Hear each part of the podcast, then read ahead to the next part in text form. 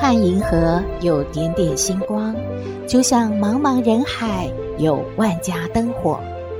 每盏灯的背后都有耐人寻味的故事。透过分享，连线星光和灯火，传递爱与希望。欢迎收听《小星星看人间》。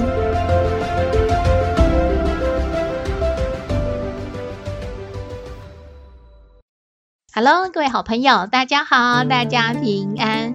台风杜苏芮预估周末生成，下周啊会是离台湾最近的时候。气象局请大家要提防暴雨，到山边、水边去玩呢，一定要注意安全哦。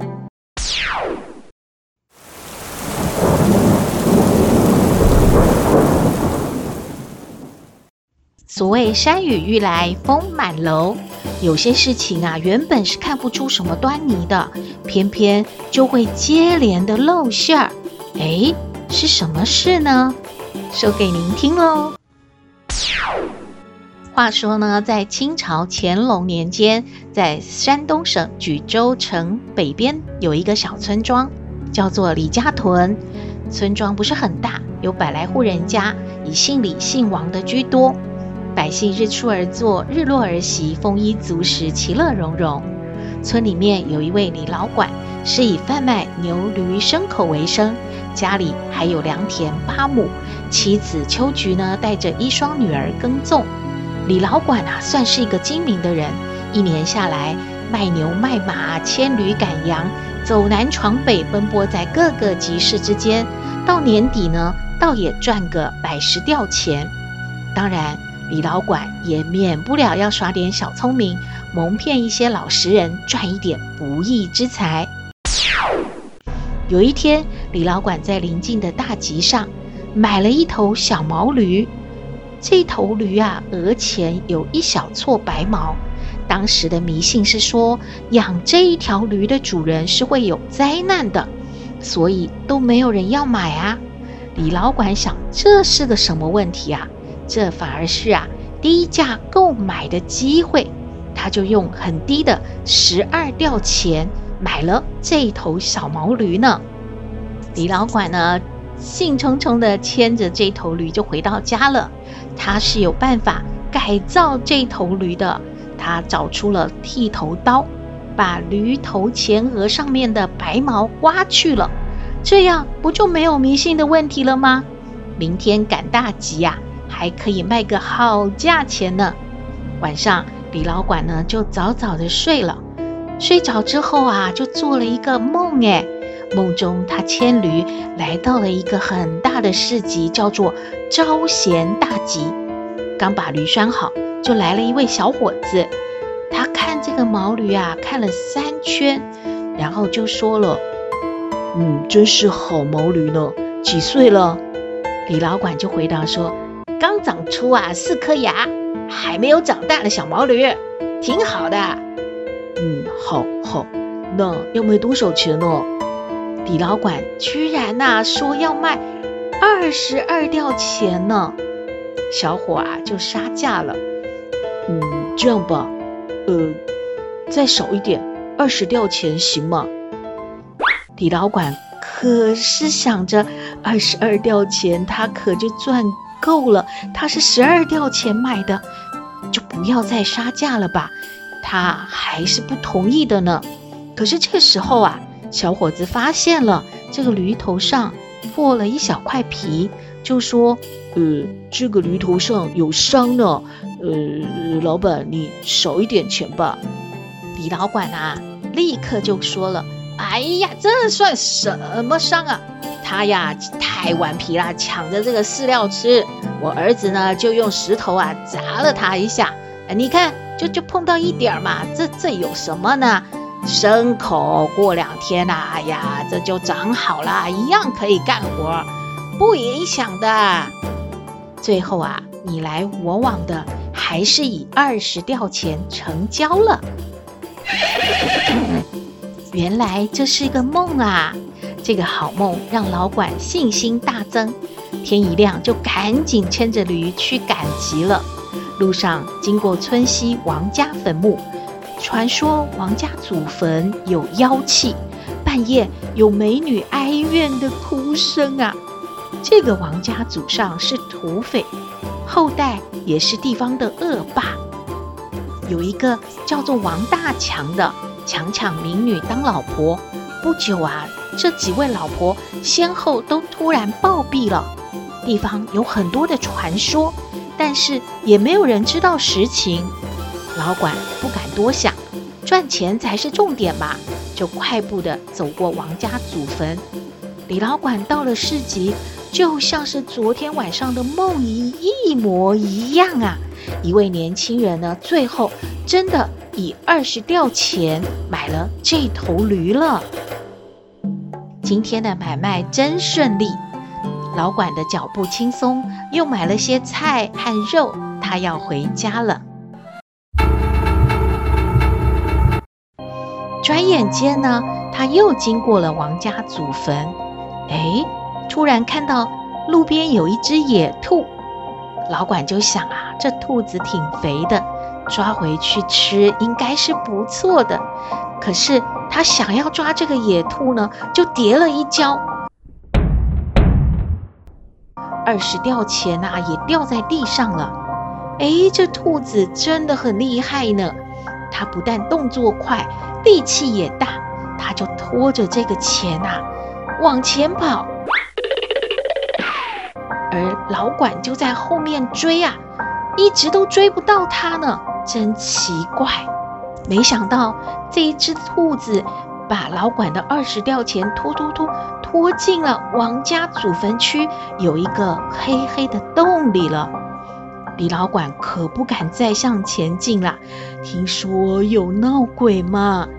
于是他怎么办？他又舍不得这二十吊钱，还有那胖胖的、挺肥的兔子。这样好了，先找块大石头，把这个坟洞给堵死。改天呐、再来把兔子和钱一起给取走吧。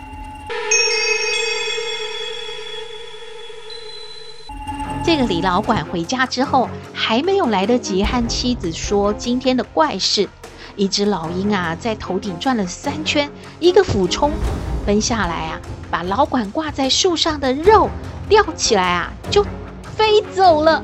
这个李老管又急又气，就拿起了他一个木的长的板凳啊，向这个老鹰扔过去。哎。老鹰倒是没打到，肉也掉下来了，但是忽然听到墙外一声尖叫：“啊！谁打我？”李老管赶紧的跑出去一看，一一一位老汉被老管的的这个木长条木板凳给打中了，倒在血泊中，已经没有气息了。老管打死的，啊就是那个恶霸王大强，那个恶名昭彰的土匪。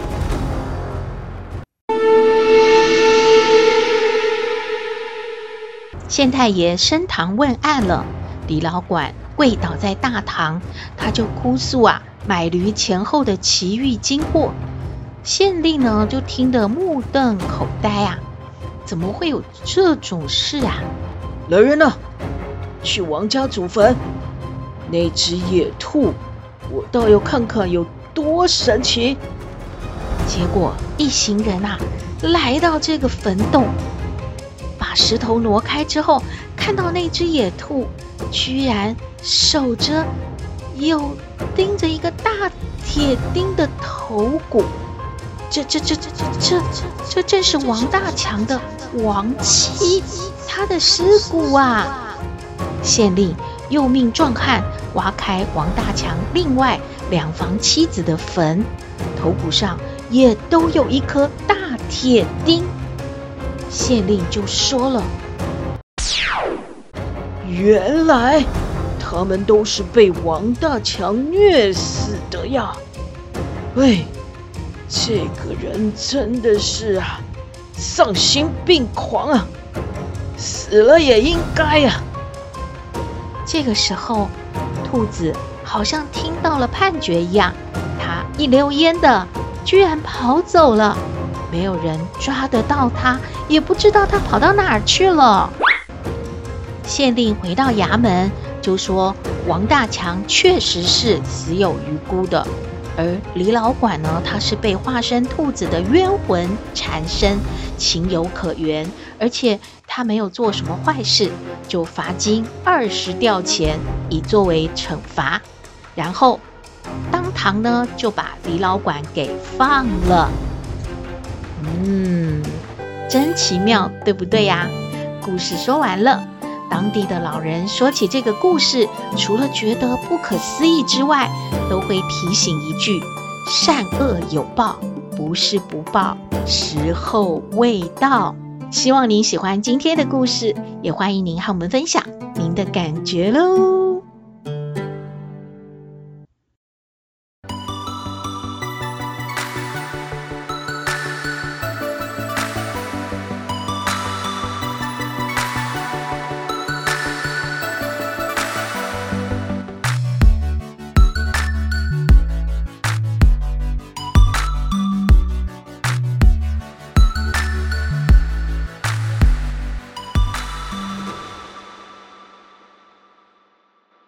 回到小星星看人间，天气很热，大家真的会想要吃一碗冰来凉爽一下。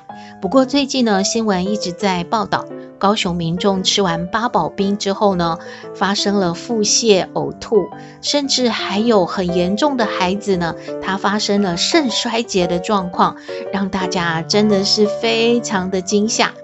目前大概检验出呢，是沙门氏杆菌惹的祸。医生就说了，小孩子为什么会出现肾衰竭的状况呢？一般应该就是吃到了细菌，最多拉肚子啊、呕吐啊、不舒服一阵子，怎么会这么严重呢？因为小孩子的肾功能呢是比较弱的，如果同样的一份冰，小孩子和大人都吃了，小孩呢就会更容易的超出自身免疫系统可对应的情况。如果那碗冰里面有大量的细菌的话，就会导致过多的抗原沉积在肾脏，进而呢增加肾丝球的负担，就引起了急性的肾衰竭。所以医生面对这样的状况呢，要观察是不是有昏迷啦、全身性出血这些情形，之后一定要入住加护病房呢，好好的诊断医疗。医生就说，如果控制好感染的状况，通常一个星期应该就能够恢复了。不过，如果呢严重的肾损伤的话，就有可能会导致永久洗肾。当然，这种情况相对的案例是比较少，大家也不用过于恐慌的。夏天呐、真的是食物容易腐败、滋生细菌，饮食真的要非常注意、小心的。而且呢，不要把冰箱当成万能的。小星星这么说呢，是因为小星星就把冰箱当成是万能的储藏间，常常吃不完的东西啊，或者是喝了几口的冷饮啊，或者是吃了一半的串冰啊，都把它塞回冰箱。想起来的时候呢，已经过了几天了，没问题嘛，这些东西又不会坏，继续吃，继续喝。通常换来的都是被医生骂一顿，因为就上吐下泻的很严重了。小星星一直都想不通说，说放进冰箱啦，这样的东西又不会坏，为什么吃了会拉肚子呢？医生说，其实啊，经过唾液的污染呢，食物腐败得更快，产生更多的细菌。于是您再拿出来吃的时候，就等于是把细菌全部都吃下肚子了。所以大家不要像小星星一样白目哦。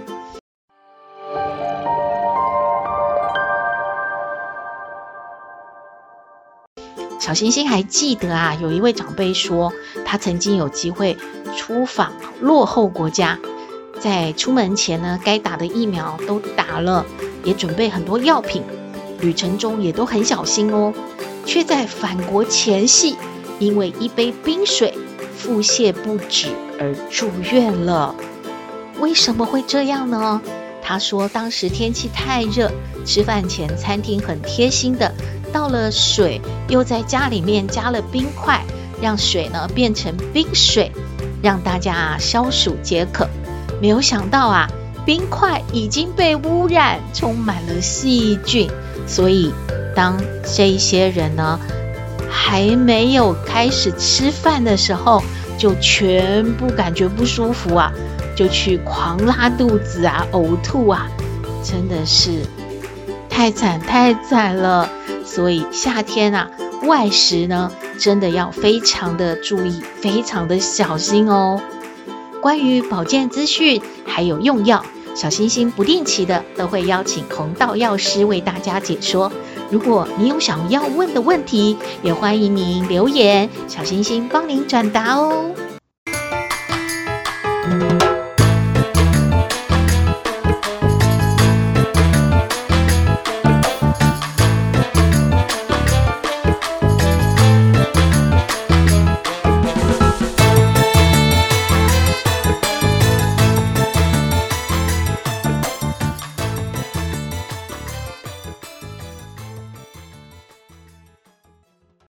回到小星星看人间，今天来向康奶奶请教问题的是一位诺诺。诺诺说呢，他从小啊就是考试呢，爸爸妈妈就说如果考一百分就会送他礼物，可是呢他从来没有收到过礼物。长大之后啊，又跟他说如果考到第一志愿就会带他出国去玩，但是呢他考到第一志愿了。父母亲也没有重承诺的带他出国，他心里很难过。他觉得爸爸妈妈说的话都不算话，都不重承诺啊。他想请教康奶奶，是不是只有他的爸爸妈妈是这样的？还有呢，他以后是不是爸爸妈妈说的话就听听就算了，完全啊不要往心里去，以免啊太过于伤心呢？我们来听康奶奶怎么说。嘿，大家好，我是康奶奶。上不知天文，下不知地理。不过你问我什么问题，我都能回答你。康奶奶好。嘿，小星星，还有啊，各位听友，还有诺诺，呃呵呵，你好啊！那个恭喜你呀，考得不错是吧？啊哈哈，这个呢，你问了康奶奶的问题呀，康奶奶呢，嗯，不能跟你说啊，是不是啊？做爸爸妈妈的啊，都这样啊。说了话呢，哎，没有按照他们的呃承诺啊去执行啊，那么你也也不用去问别家的爸爸妈妈是不是这样啊？这个呢，有两个部分啊，康奶奶要跟你啊聊一聊啊。第一个部分关于你喽，就是啊，你考试啊、学习呀、啊，应该是为了谁呢？是为了礼物啊，为了出国啊，为了自己。那总不能说呢，考试的时候这些呃考试卷上面的问题你都会。呃，考完之后你都不会了，都忘记了。读书嘛，不是啊，追求成绩，主要嘛要啊懂得啊做人啊做事的道理喽。所以呢，呃，要好好的学习呀，考好的成绩是证明说你的学习呀。都确实啊，记住了啊，所以你答出了这个试卷。那么没有答对，成绩考得不好的部分，就研究一下是怎么样没有记到这些呃题目的答案。那么自己检讨一下啊。那不是要你来检讨爸爸妈妈怎么没有按照他们答应你的，给你这个礼物跟带你出国啊。那第二个部分呢，是关于爸爸妈妈的啊。那么不是要跟你说，呃，有很多人说话是啊，听听就算了，或者是，呃，不重承诺的人多了去了啊。康奶奶不是这个意思啊，康奶奶是呢，要告诉你呀，啊，有很多的事情啊，事与愿违，可能呢，最理想的状况啊是这样。大家呢也都充满信心，那总是会有变数嘛，那也怪不得别人，好像人家一定是啊毁了这个承诺啊，不重这个信用，尤其是自己的父母啊，那你也不知道现在家里的经济状况如何啊，有没有能力呢，能够出去玩是吧？呃，体贴的呢，问一问，了解一下啊，说不定啊，家里啊，经济啊，正走向困难，哪有多余的呢？钱带你出国是不是？那要是呢，呃，一切都好，那不是更好吗？以后啊，总是有时间能够啊，出去玩，出国去的是吧？也不用啊，急在一时。那么拿这一点呢，就认定说以后啊，大人讲的话听听就算，他们呐、就是啊不重信用啊，都糊弄你的。康奶奶感觉也没必要。那么太过于相信别人对你的承诺，康奶奶也不这么认为，因为啊，哎，就是啊，一切计划是赶不上变化的。有时候啊，不一定啊，真是啊，人要去毁约，就是大环境呢，有很多啊，真的不知道怎么掌握的部分啊。那么，总而言之，言而总之啊，不要把这个学习跟礼物啊、跟奖励啊、跟信用啊画上等号。你有好的成绩，你表现得好啊，将来都是你的。别人都抢不走的啊！这一点呢、啊，真的是啊，康奶奶给你打包票的啊。其他的部分呢，这个就啊，不要太去纠结了啊，给你参考哦。嗯，谢谢康奶奶，康奶奶的意见给诺诺参考喽。